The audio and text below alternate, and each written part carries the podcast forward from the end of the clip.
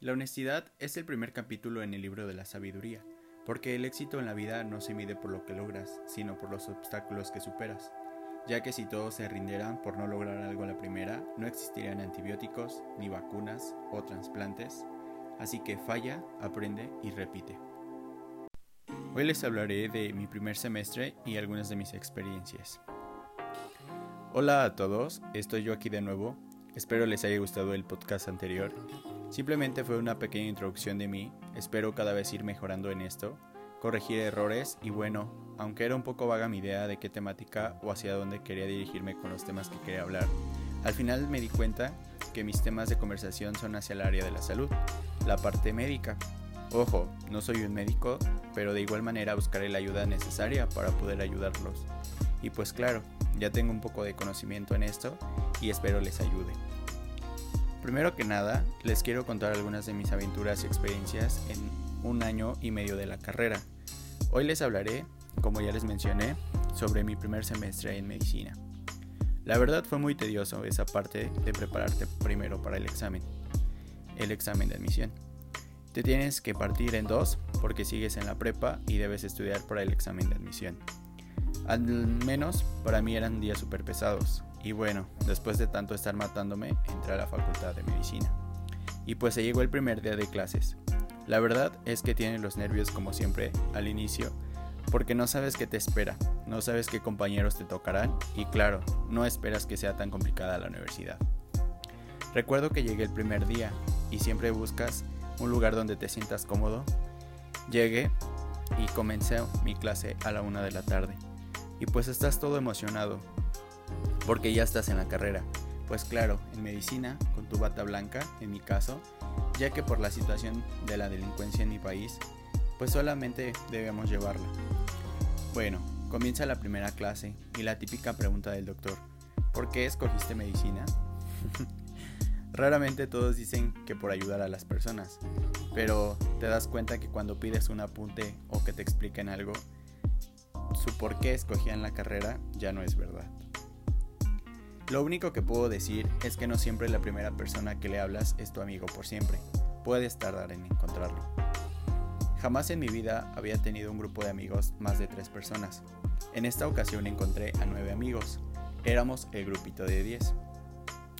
Y todo era, es felicidad hasta que llegan los primeros exámenes y sientes que vas perfecto con los temas cuando te das cuenta que te faltan inmensidad de hojas por leer y sientes que no sabes nada. Te entregan el resultado y efectivamente no es el 10 que esperabas. Algunos muy apenas llegaron al 2 de calificación.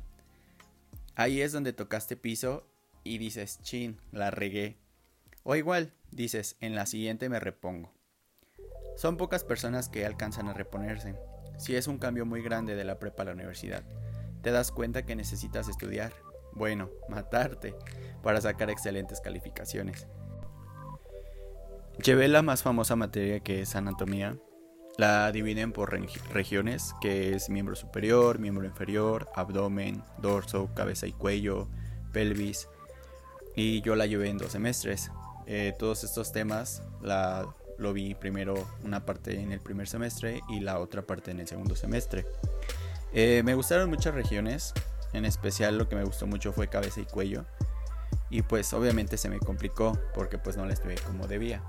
Aunque me di cuenta que el, o sea, el doctor que te debe de dar la clase pues debe de tener muchísima experiencia y mucho conocimiento que lo pueda transmitir. Porque hay doctores que saben mucho, pero al momento de transmitirlo no lo hacen. O sea, no pueden, no saben cómo y no aprendes nada. Entonces el doctor que me dio a mí no explicaba nada bien. Siempre teníamos que exponer nosotros y pues la mayoría de, mis compañeros solamente leían las diapositivas. Eh, en cuanto al libro que utilicé fue el de Anatomía Pro, aunque es muy bueno el Moore, se los recomiendo.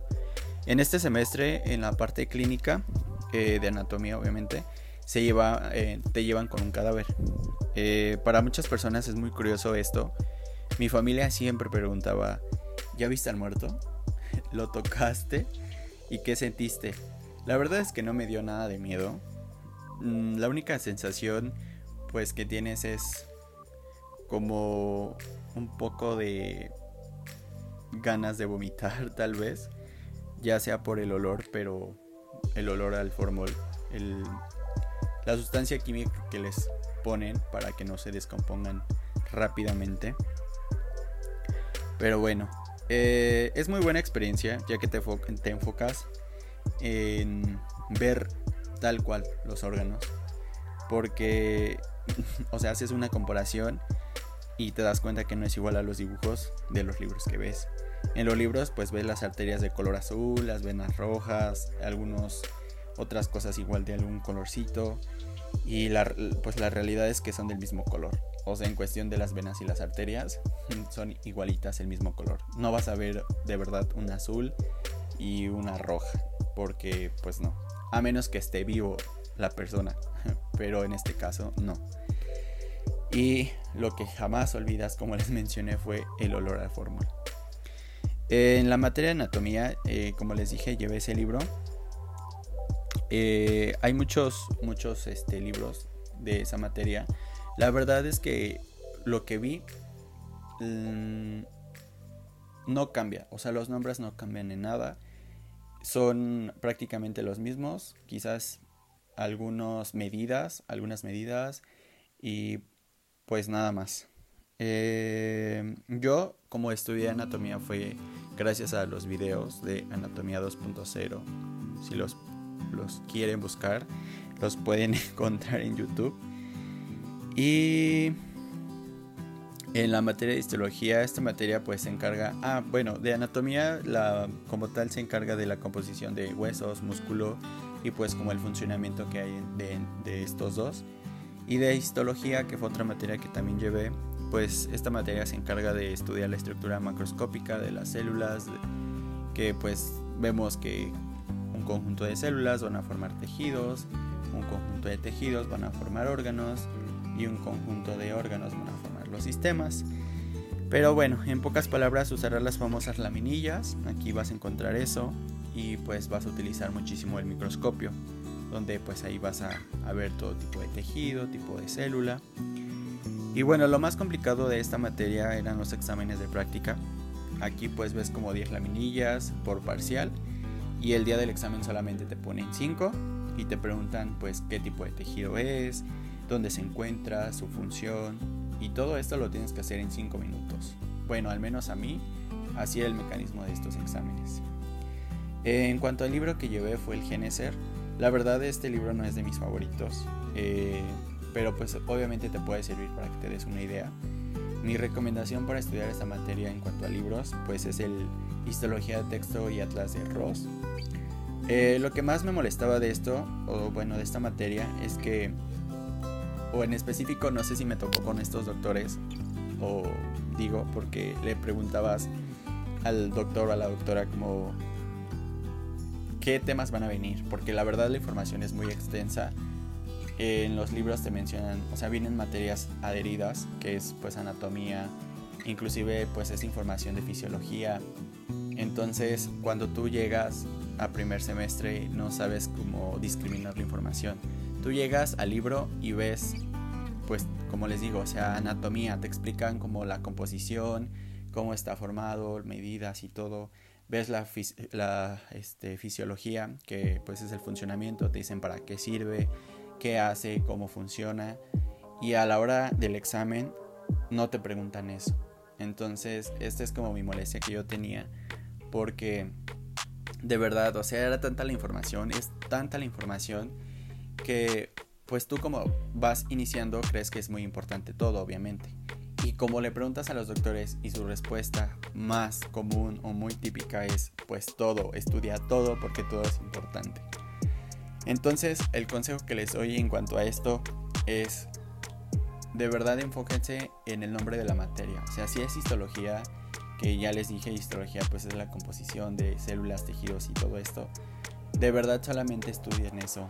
Si es anatomía, solamente estudien anatomía. O sea, sepan cómo discriminar. O sea, son consejos que les doy para que al momento de los exámenes o igual de estudiar pues la materia, pues les sea útil. O sea, y no pierdan el tiempo en estar estudiando de más sí está, es bueno que lean y se, o sea, vayan agarrando un poco de conocimiento, pero para la hora de un examen no estén como perdiendo tanto tiempo en leer información que no les va a funcionar para el examen.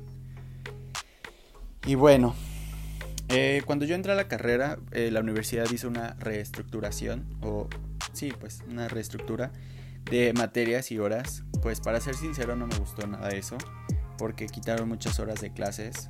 Entonces tenían, al menos yo tenía que cuatro horas de clases por día. Entonces era muy poquito tiempo. Yo sentía que era muy poquito tiempo. Quizás muchos lo veían como no tengo muchas más tiempo, o sea, tengo más tiempo libre, más tiempo para estudiar y la realidad es que ese tiempo que dices que es para estudiar lo usas para salirte, para irte de fiesta y de verdad ya a la hora nada más en cinco minutos quieres aprenderte todo. Entonces no sabemos cómo administrarnos muchísimo en cuestión del tiempo. Y bueno, eh, pues me di cuenta que en poco tiempo pues no se hace nada y muchos temas pues no los ves como deberías de verlos porque pues vas demasiado rápido. Para alcanzar a verlos necesitas pues implementar más horas. La verdad es que no sé qué pensaron en quitar horas, entonces quizás pensaron que iba a ser mejor para, para tener más horas para estudiar, no lo sé. Pero bueno, pues se suponía que era semestre y al final de cuentas parecía que era cuatrimestre. Eh, quizás es bueno o malo, no sé, porque bueno, quizás es bueno porque podría tener dos meses de vacaciones, pero pues lo malo es que pues no ves los temas como deben de ser, por lo mismo de que el, tiempo es más corto, tienes que ver todos los temas. Em, pero bueno, yo no podía hacer nada, entonces algo que también de principio no me agradó fue tener clase los sábados. El doctor que nos dio la materia nos hizo súper agradables todas las clases y por eso me encantó. Los temas los hizo súper interesantes y eso me gustó muchísimo. Siempre de forma divertida y me gustaba ir ya los sábados. Eh, muchos dirán que qué feo tener clase los sábados. La verdad es que sí. Siempre estamos acostumbrados a terminar clases pues, los sábados y tener sábado y domingo para descansar. Y pues yo no podía porque pues tenía que ir sí o sí y no es, pues no es nada bonito. Qué padre por los que no tienen que ir los sábados. Eh, para los que quizás se pregunten que, o sea, que qué escuela los, los hace ir o pues por qué tendríamos que ir los sábados o, pues más que nada que, qué materia es. Pues yo llevé la materia de promoción y prevención de la salud. Es una materia encaminada, como su nombre lo dice, a promocionar el cuidado eh, pues de tu salud, prevenir muchas enfermedades, debido a que si hacemos una buena, una buena promoción hacia las personas, pues las personas van a, hacer caso, entonces pues va a haber una muy buena respuesta a la prevención, o sea, vamos a prevenir muchísimas enfermedades. Eh, pensarán que es una materia aburrida, como les dije, pero pues depende de quién la imparta y cómo, obviamente, y así pues se les haría más fácil. Eh, te das cuenta que, pues la verdad, o sea, me di cuenta yo que esa materia sí es muy importante, gracias a que te ayuda a prevenir las pues, enfermedades y pues gracias a eso muchas cosas cambian. Es muy difícil aquí en México, donde tenemos una tasa muy alta de hipertensión, de diabetes, de obesidad, de sobrepeso, y el cambio inicia con un mejoramiento nutricional, que pues es imposible poder hacerlo, o igual sea incorporando el ejercicio, cosa que pues nadie hace aquí. O sea, no me refiero en general, o más bien no generalizo que todos, pero pues hay una gran mayoría que no hace ejercicio. Y bueno, algo que también me gustaría platicarles, pero va a ser pues más adelante, pues es la vida de foráneo, que fue el inicio, porque inicié mi, pues como tal a ser foráneo. Y, pero pues bueno, ya mejor será otro tema de plática.